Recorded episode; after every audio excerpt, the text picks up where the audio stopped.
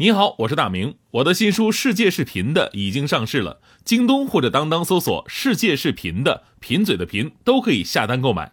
感谢您一直以来对我的支持，愿这本书能让您收获更多快乐。女士们、先生们，Ladies and Gentlemen，现在是大明脱口秀时间，掌声欢迎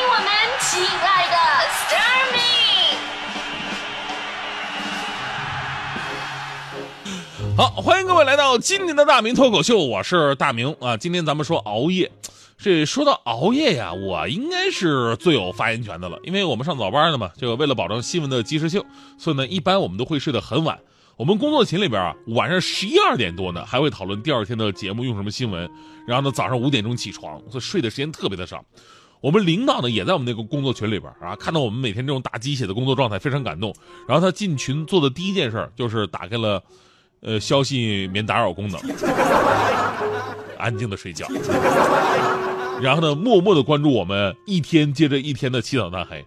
那天我们领导终于忍不了了，发话了，说看到我们早班同事啊这么辛苦，每天下了节目还要带着黑眼圈继续工作，他很受感动，说一定要给予我们最好的待遇。啊，当时我们工作室的小伙伴都特别的感动啊。结果那天我们一下节目，发现每个人桌子上面放了一个特别精美的盒子。盒子上面还有个小卡片，是我们领导的赠言，说天道酬勤，财富属于你们。然后打开盒子，发现里边是一袋子咖啡，咖啡就咖啡呗，你整个好点进口啥的，整个速溶的。我一个早饭都吃不上的人，你给我喝咖啡，你换成豆浆行不行？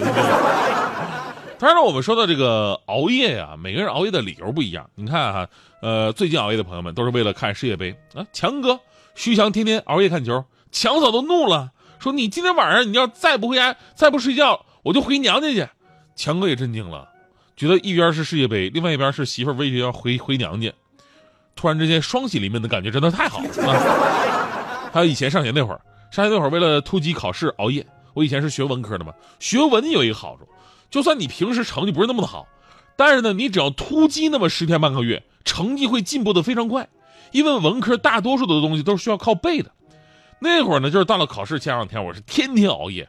等考试考完了啊，这个说：“哎呀，我可算完事了，我感觉我好像老了十年。”那个说：“哎呀，你比我好多了，我感觉我就剩十年了。”所以我说：“我说你们都不错，你看我这脸色我好像已经死了十年了。”熬夜对身体伤害太大了。不过我发现最惨熬夜的还是干程序员的。以前不有段子吗？说这个咱们出租车司机要趴活的话，去哪儿啊？去凌晨两点的中关村啊。科技公司要挖角，这个去凌晨两点的中关村，一个中关村的程序员去面试，面试官问他说：“你才毕业两年，你简历上的三年经验是怎么来的呢？”程序员只说了两个字加班活生生加出一年的班来。我有个朋友是，当年面试的时候，除了其他强硬的实力之外，还有他曾经连续在网吧三天包宿的战绩，深深的吸引了招聘公司，这是实打实的战力。后来呢，我们晚上出来聚餐的时候，他也来。完事儿，我们回家，他回去继续加班。所以说，聚餐对来说就是换换脑子。那我跟他说，我说哥们儿，这个熬夜吧，他对身体真的不好，会造成心血管疾病，甚至是引起猝死。然后这哥们儿听完以后挺害怕的，开始反省，说自己真的不能再这样下去了。身边也确实因为有这个人啊，有这有这样的问题啊，猝死的，必须要做点什么。我以为他就回去换点轻松的工作吧，不是。后来告诉我，他准备好了，买了一瓶速效金星丸。现在特别安心的继续熬夜呢。我说像你这样的吧，你真不用买什么速效金星丸，你买点保险更好。所以呢，我们真得应该重视熬夜这个话题。首先明白什么是熬夜，晚上十一点以后你还不睡觉，那就是属于熬夜了。你的身体要代谢要工作，但是你并没有睡，所以呢就会伤害身体。而熬夜的理由呢，除了没办法的加班之外啊，就是无聊的上网、看电视剧、打游戏、刷微信、微博这些可有可无的事儿。那天我们还说了一个数据，就是大部分人呢，即使上床了也不睡觉，还要刷一个小时的手机，这才睡觉。而在微博上呢，前两天也发起了关于“别拿生命来熬夜”的话题，成为了一时的热点。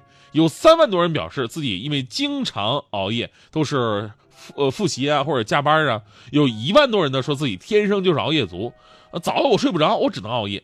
网络另外一项熬夜健康调查显示，超过五成的网友表示经常或者一直在零点后入睡，而百分之将近二十的人是经常超过凌晨一点才睡觉。其实我们说，不论是你缺觉还是你睡觉睡多了，对身体都不好。呃，有一个非常、非常、非常，就是听起来可怕的这么一个叫做睡眠时间对死亡危险率的函数图。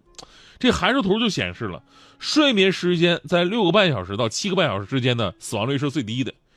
但凡是你少于六个半小时或者多于七个半小时，死亡率都会大大的增高。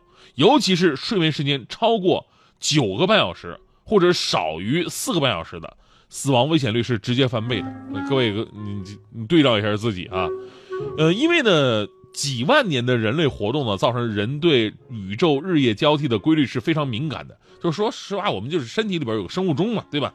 当你违背了这个生物钟的时候呢，你对身体的伤害会特别的大。而现代医学认为，晚上十一点到第二天早上六点这段时间是睡眠的黄金七小时。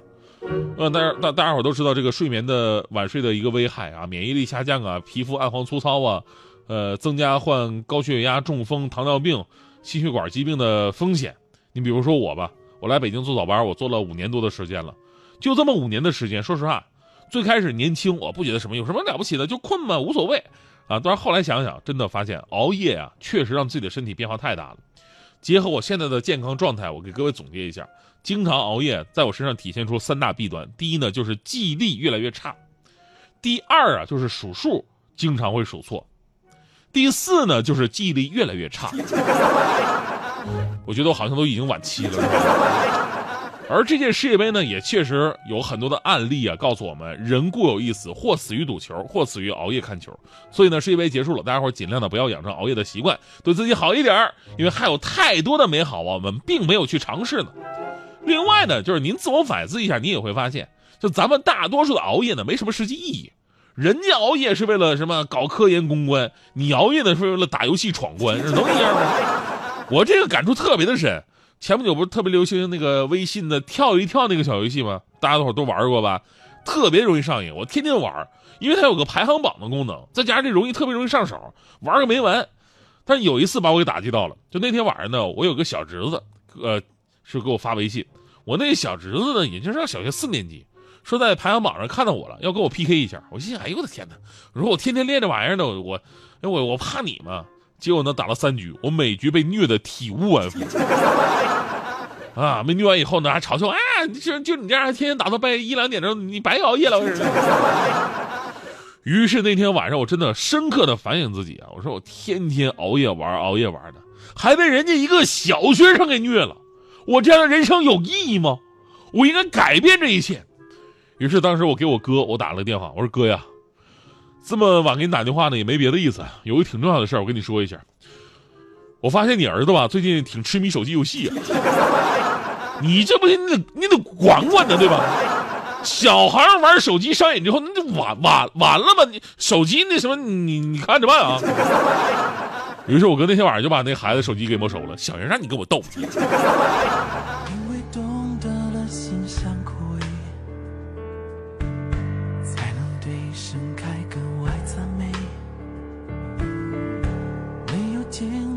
心又想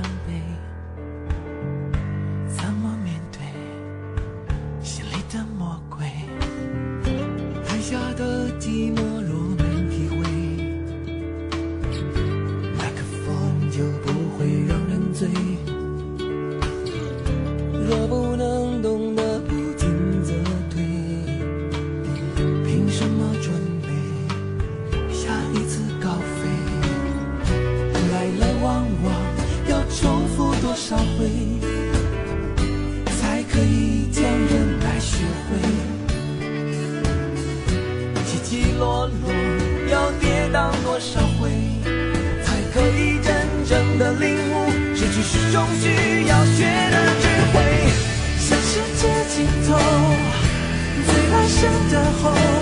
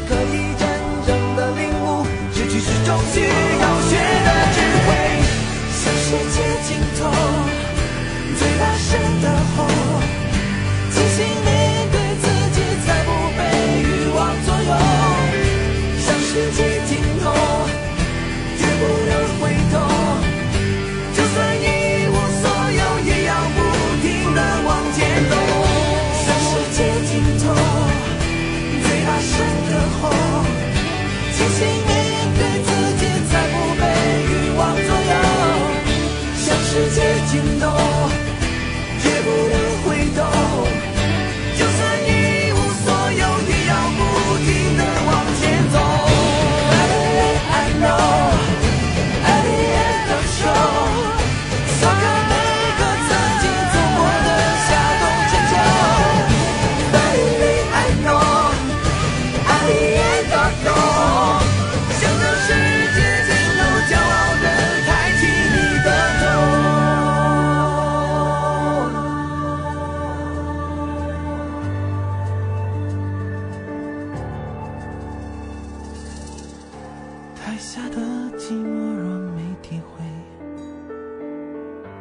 来个风就不会让人醉抛开纠缠着的错与对我已经准备再一次起飞。